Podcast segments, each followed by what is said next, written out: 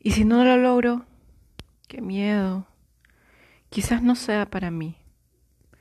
No voy a poder. Mejor hago otra cosa. Eso eran muchos pensamientos que pasaban en mi mente cuando postulé a la Universidad San Marcos por segunda vez. Estaba muy nerviosa porque en la primera vez que postulé estaba bastante confiada, me había preparado súper bien, claro, iba para otra carrera y sentía que, que iba a lograrlo y me, me quedé por, por cinco puntos. En esa época en San Marcos las preguntas valían un punto, dos puntos. No era como ahora de repente, ¿no? Entonces me quedé por, no, por cinco puntos o menos. Ya no recuerdo muy bien.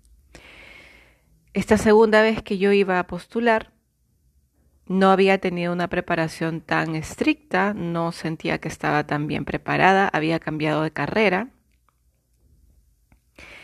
y tenía muchos miedos porque era la segunda vez y yo dentro mío me había puesto como límite solo dos veces.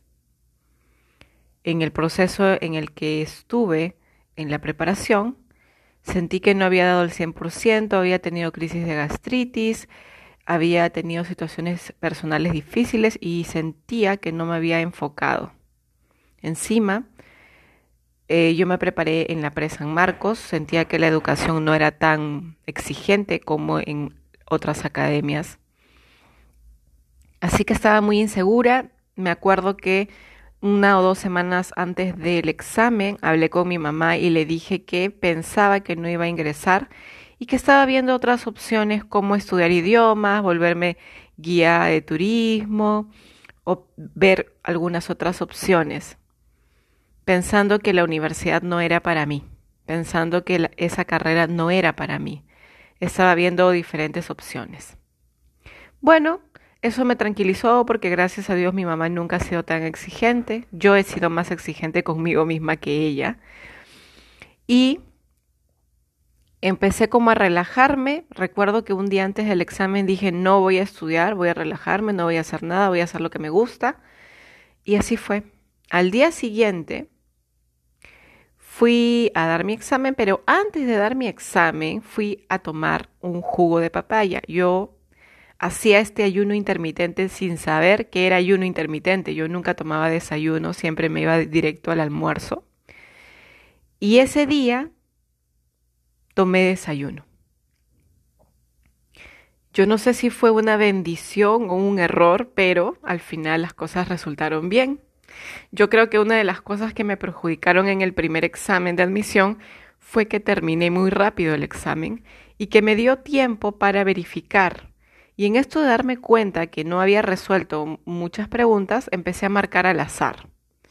Eso no me ocurrió en el segundo examen, porque ya cuando estaba a punto de terminar, para esto, cuando yo me, me preparé, recuerdo bien que nos decían que siempre empecemos por letras, por las lecturas, comprensión lectora, porque eso te tomaba más energía y más tiempo. Y en el primer examen lo hice de esa manera. Sin embargo, en el segundo examen, no sé si fue mi intuición, no sé si fue mi rebeldía, no sé, no sé qué fue. Empecé por números, empecé por razonamiento matemático, que era lo que más me gustaba. Entonces yo dije, bueno, voy a hacer mi orden, voy a hacer primero todo en lo que soy buena o lo que creo yo que manejo mejor y voy a dejar lo otro al final. Así fue. Ya cuando estaba terminando la parte de las lecturas, que era lo último, empezó a sonarme la panza, el estómago, como le quieran llamar, la guata, etcétera. Y empezó a sonarme, y yo ya sabía, porque para esto yo ya tenía principios de gastritis, yo ya sabía que este sonido, esta sensación, lo único que iba a hacer era mandarme al baño. Y en ese momento ya empecé a sudar frío, le di una revisada más al examen rápida y, dejé el examen porque ya no podía aguantar más y me fui corriendo al baño. Fue súper incómodo, claro. Lo bueno fue que no había nadie en el baño porque todos estaban dando el examen, yo era la única. Eso digamos que fue lo, único bueno dentro de todo esto. Y bueno, regresé y tenía que esperar que terminara la hora. Yo había terminado como media hora antes o 40 minutos antes de, de, las 3 horas. Entonces regresé del baño y esperé como unos 15 o 20 minutos hasta que recogieron los exámenes. En ese momento yo sentí como, uy, no, no hubiera tomado ese jugo de papaya porque no me dio tiempo para revisar bien el examen, por un lado, ¿no?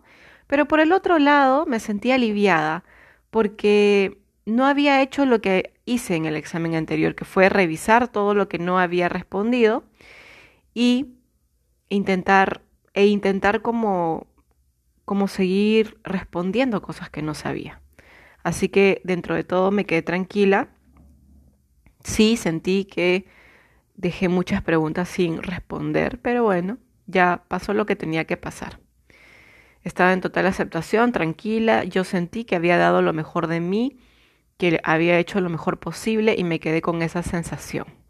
E igual estuve ansiosa y estuve preocupada porque el examen fue como a las 9 de la mañana y recién a las 7, 8 de la noche iban a publicar de manera física los resultados. Estuve tranquila todo el, todo el día y luego fui a ver el resultado pensando que no iba a ingresar, realmente, pensando con temor, con miedo. Es más, no quería ir. Sin embargo, me di con la sorpresa que había ingresado y con un muy buen puntaje.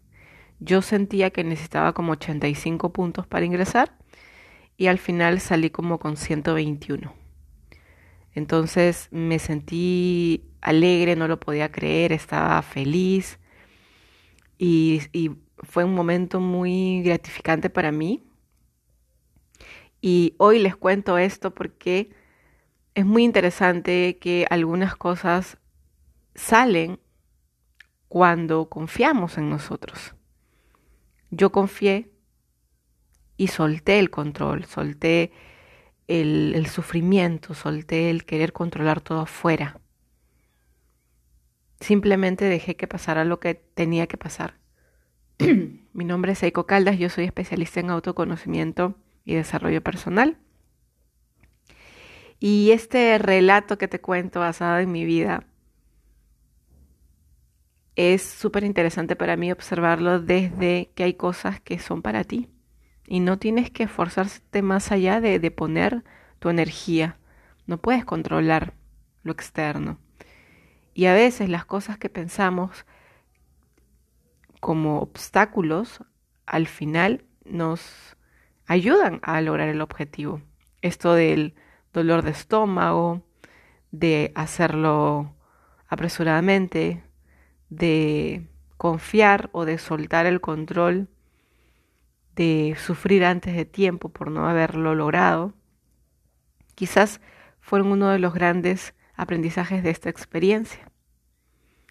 Sí, entendí que la carrera que yo había elegido antes no era para mí ya con el tiempo me di cuenta de que definitivamente no era para mí.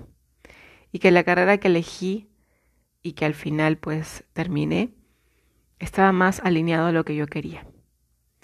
Entonces a veces también es importante observar si lo que quieres estudiar realmente o lo que quieres hacer realmente es lo que sientes que está conectado contigo.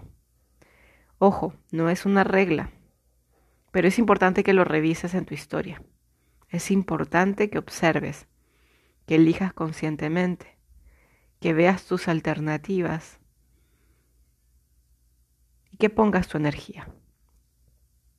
Me encantó compartir esta experiencia contigo. Espero leerte en una de mis redes, perdón, y que estemos en contacto de una u otra manera. Te dejo un súper abrazo y estamos conectados.